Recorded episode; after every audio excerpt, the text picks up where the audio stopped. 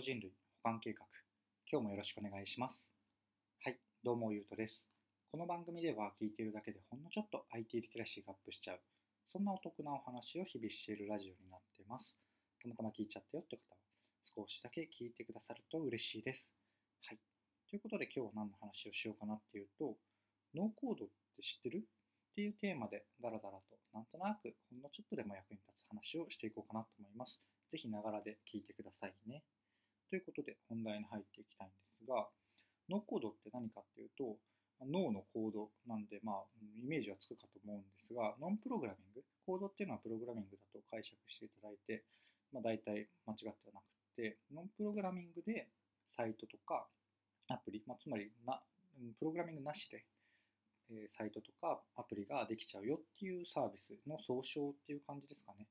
で、最近本当にここ1年ぐらいで結構なんかノートとかツイッターとかで盛り上が、まあ、と YouTube もまあまあかな、で盛り上がってきているので、ちょっとそれについて話そうかなって思ったって感じですかね。で、なんで盛り上がってきてるかっていうと、えっ、ー、と、どんどんどんどんプログラミングなしで作れるものの範囲とか種類っていうか、クオリティとか、その辺がどんどん上がってきてるんですよね。で、まあ、今回はあえて事例とかなしに話そうかなと思うんですが、興味ある方はノーコード事例とかノーコードで検索するといろいろ出てくるので、今日の放送を聞いてくださった方で、えーと、ちょっと面白いかもと思った方は、ぜひググるだけでもやってみていただけると嬉しいなと思います。で、うん、と割と抽象的な話に終始するんですが、えーと結論から言うと、ノーコードっていうのは、うんと、そのうち本当にいわゆるオフィスみたいに市民権を得たツールの一つとして自然に馴染んでくる時が来ると思うんですよね。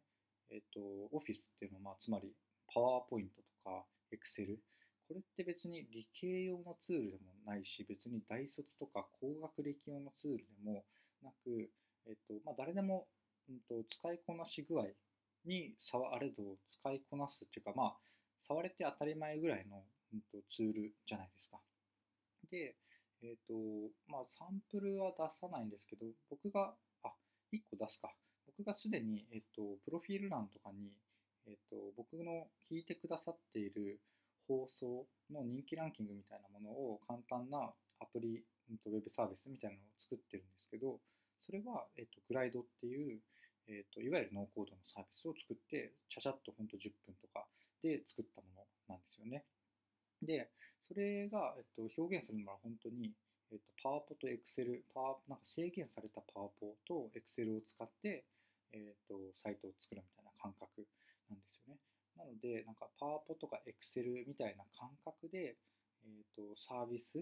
アプリ、ウェブサービスとかを作れる範囲がどんどん広がっていくと思うんですよね、今後。で、それは、えっと、別にえー、ていうんですかね。うんと、サービスっていうとなんか起業とか新規事業みたいな感じに、えー、と思われるかもしれないんですけども、意外とそうでもなくて、なんだろう、えー、と例えば Excel で、うんと何かのツールの、何かのツールじゃない、何かのプログラム、えー、ていうんですかね、何かのプログラム、なんかイベントのプログラムとか、そういうものをなんかタイムスケジュールみたいな感じで作ったりする、まあ、別にパワポでも、えー、とワードでも Excel でも何でもいいんですけどそういうのをこう標的に作ったりするじゃないですか、えっと、そういうのって、まあ、すでにそのグライドっていうのも使えば、えっと、一覧とその詳細みたいなものを簡単に作ることができるんですよね。なので、まあ、何が言いたいかっていうと別にサービスを作るっていう大規模なものじゃなくても既存の、えっと、Excel とか PowerPoint で作ってたものがえーと、そのグライド例えばグライドっていうのを使うと、まあ、むしろもっと簡単に、えーと、作る簡単、まあ、同じぐらいの負荷で使う作れるし、えーと、見る側お客さん側すると、まあ、もっと分かりやすい形で届けることができるっていう感じですかね。なのでなんかあんま関係ないやって思わずにちょっと触れておくだけでもなんか一歩二歩リードするし単純になんかこう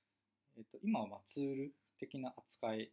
でのお話をしましたが単純にこうプログラミングをどんどんしなくても、え高度なアプリ、ウェブサービスができる未来っていうのは、そんなに遠くはなくって、えっと、ワクワクするので、面白いなと思うので、ちょっと見ていただけると嬉しいです。ちなみに、まあ、うんと、か勘違いしない、しないようにというか、うんと、結局、難しいよねっていう部分もあって、それだけ最後にご紹介しようかなと思うんですが、それは何かっていうと、うんとパワポ的に、なんていうんですかね、パズル的に、そういう感じで、えー、と今もうノーコードでどんどんどんどん作れる範囲っていうのは広がっているんですけども、複雑になればなるほど、結局、なんていうんですかね、それを、えー、と頭の中でイメージというか、まあ、別に頭の中じゃなくてもいいんですけど、そのアプリの全体像を考えて、そのロジックというか、まあ、こうなったらこうするとか、そういうものをしっかりと設計できないと結局できないんですよね。なので、なんか割と高度なプログラミングを、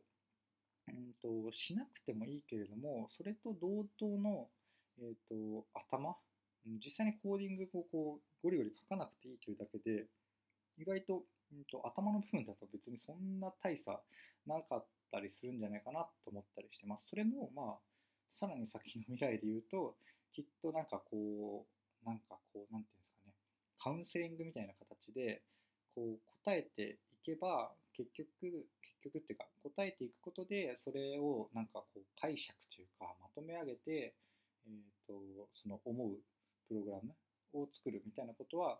なんかできなくはない気はするんですけどもまあそんなに近い未来じゃないかなと思ったりします。どうなんですかね？その AI とかの、うん、と発展具合によるとは思うんですけど、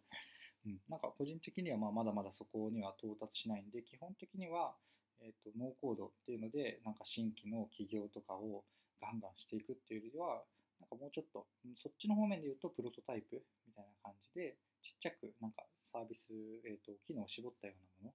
のを試しに出していくものであったり、うんと本当にツール的に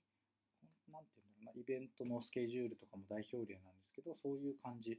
のものから、うん、入っていくんじゃないかなって思ったりしています。というところで、なんか結構今日もダラダラと話してみましたが、えっ、と、いかがでしたでしょうか。まあ、要するにというか、僕が言いたいのは一つだけで、意外とノーコードって身近なものになるかもよっていうところですね。それだけ伝わっていただけると、なんか嬉しいなと思います。ぜひ、なんか僕の、うんと、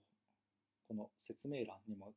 スタンド F の人気放送回っていうのを入れてるので、そこが、えー、とグライドっていうツールを使ってるので、ちょっと見ていただけると嬉しいなと思います。えっ、と、今日の放送良かったなとか、うんと、また聞きたいなと思ってくださった方いらっしゃいましたら、フォローとかいいねとか、匿名でご感想いただけると嬉しいです。ということで、今日は以上とさせていただきます。ではまた。